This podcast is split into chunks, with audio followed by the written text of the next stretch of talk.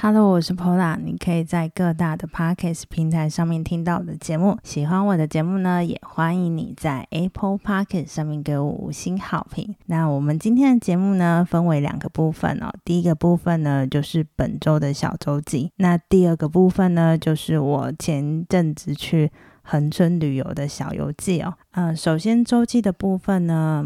嗯，相信大家应该上个礼拜都有关注一则新闻哦，就是台铁事件的新闻。新闻一发生的当下呢，其实到现在还是觉得心情有一点点难平复哦。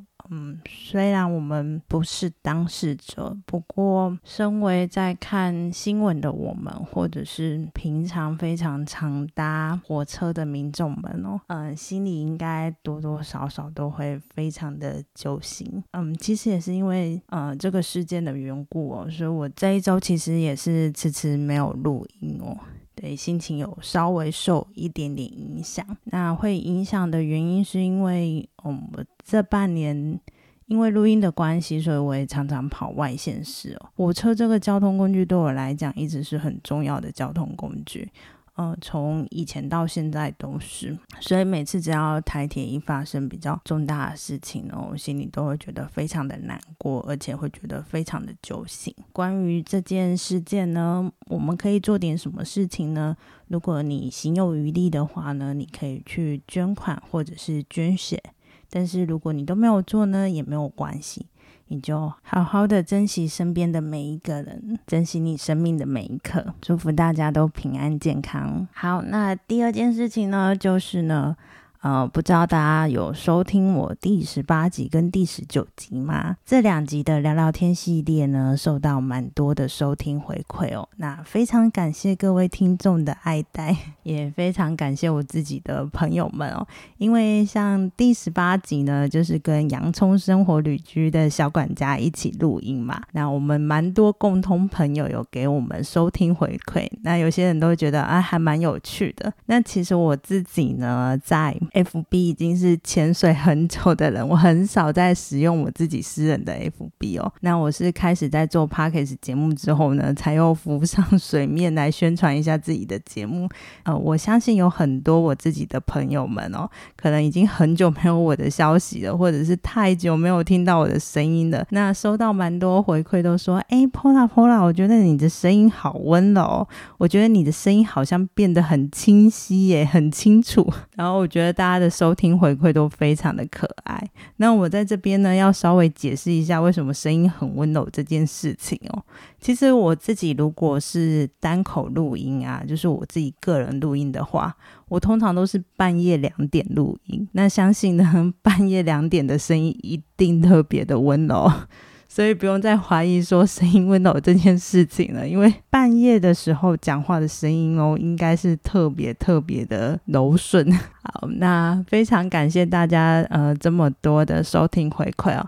那这个系列呢之后也是会持续做下去哦，也是会到不同的县市去找呃不同领域的朋友，然后分享不同的故事给大家。那大家可以敬请期待。这周的第三件事情呢，就是呢我去看。了一出电影叫做《当男人恋爱时》，呃，相信应该很多听众朋友也看过这出电影了。那这出电影呢，我就没有特别要做一集讲影评哦，所以在这边推荐给大家。那这出电影呢，它的导演呢是《茄子蛋》MV 的导演所导的电影，所以呢，这出电影的主题曲呢也是茄子蛋所唱的。那我自己本身就是茄子蛋的小歌迷哦。所以我非常非常的喜欢这出电影。那这出电影呢，它不管是主题曲还是它中间的插曲哦，它其实后面有一首插曲，它的前奏一出来的时候，我眼泪是用飙泪的概念呢，就整个都。眼泪不止，整个飙出来，因为实在太符合它的剧情了。那整出戏剧呢，其实没有人场啊，就是呃前面让你很开心的笑，但是后面又会让你非常非常的感动跟难过之类的。我觉得是一出非常非常值得推荐的电影。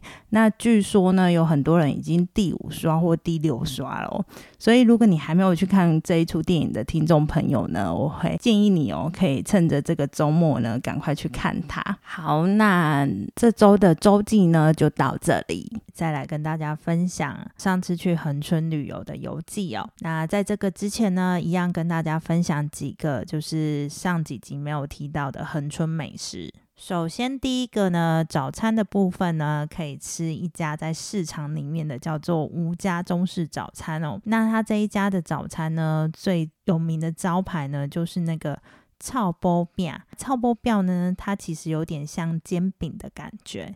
那你记得哦，一定要跟老板要那个萝卜丝，就是搭配着萝卜丝一起吃，非常的好吃。那恒春人非常的。可爱的一件事情哦，就是他们其实他们早餐的饮料呢，都会选择一个饮料叫做。咖啡牛奶哦，那咖啡牛奶这个饮料呢，其实我已经很久没有在早餐店点到了。但是据说啦，这个饮料是恒春人早餐必备的一个饮料。那午餐的部分可以吃什么呢？午餐的部分的话，可以吃王家古早味干面。那干面的部分呢，它的麻酱面非常非常的浓密哦。啊，我上次去玩的时候呢，也有特别去吃它。那它的地点非常的好找，它就是在阿嘎。家的附近就是同一条街上。那第三个晚餐的话呢，可以吃什么呢？如果你是 IG 的重度使用者呢，你应该会发现说，诶，为什么最近近期大家去垦丁呢，都会去一面很漂亮的粉红色墙拍照？那这一面墙呢，是壁画家蓝色隧道他所画的。那他们的店呢，叫做河里鹤。里面的餐点呢，我最喜欢的一道就是南瓜泥蜂糖猪脚。他们的餐点蛮多，都是类似那种特色料理。除了料理之外呢，也有呃小酒吧的感觉，就有点像餐馆酒的概念。那他们之后呢，五月份的时候呢，他们也会有新的品牌店开幕哦。你如果是暑假的时候才会去很春垦丁的话呢，可以呃关注一下他们。好，那讲完晚餐之后呢？来恒春要带什么伴手礼回去呢？嗯，恒春的伴手礼呢，有一个叫做玉珍香饼店。它这家饼店呢，里面的招牌呢，就是洋葱蛋卷哦。呃，其实不止洋葱口味啊，它还有其他的口味。但是，呃，我觉得光洋葱口味这一个就非常非常的特别，这在别的地方其实很难吃到这一个口味。那它这一家呢，正好在洋葱生活旅居的对面哦，所以我每次去住那边的时候呢，都会闻到非常非常浓的洋葱味。那它除了在对面之外呢，它在老街也有门市。那以上说的这几家店家呢，它其实都在恒春的镇上哦，所以如果你到呃恒春的市中心啊，其实这几家都可以用走路的走道。好，那其实呢，我自己呢第一次到恒春镇呢，就是呃二零零八年的时候，就是电影《海角七号》刚上映的时候。那那时候呢，学校有一堂通识课，就叫做生态旅游。那那时候的老师安排非常的好，因为正好那一年是电影上映，那老师安排的旅程呢，就带我们走呃电影拍摄的呃老街啊，还是呃阿嘎的家，或者是邮局啊，就是一些电影场景，老师都有带我们走，然后包括。呃，城墙啊，就是一些恒春镇上的东西。那一次过后啊，其实下垦丁完之后呢，就比较少跑恒春哦。那恒春是我近期就是这半年呢，真的去了非常多趟。那每一趟呢，我都有慢慢的就是在多认识一点恒春半岛。那在呃《海角七号》上映的那一年呢，其实我 去了。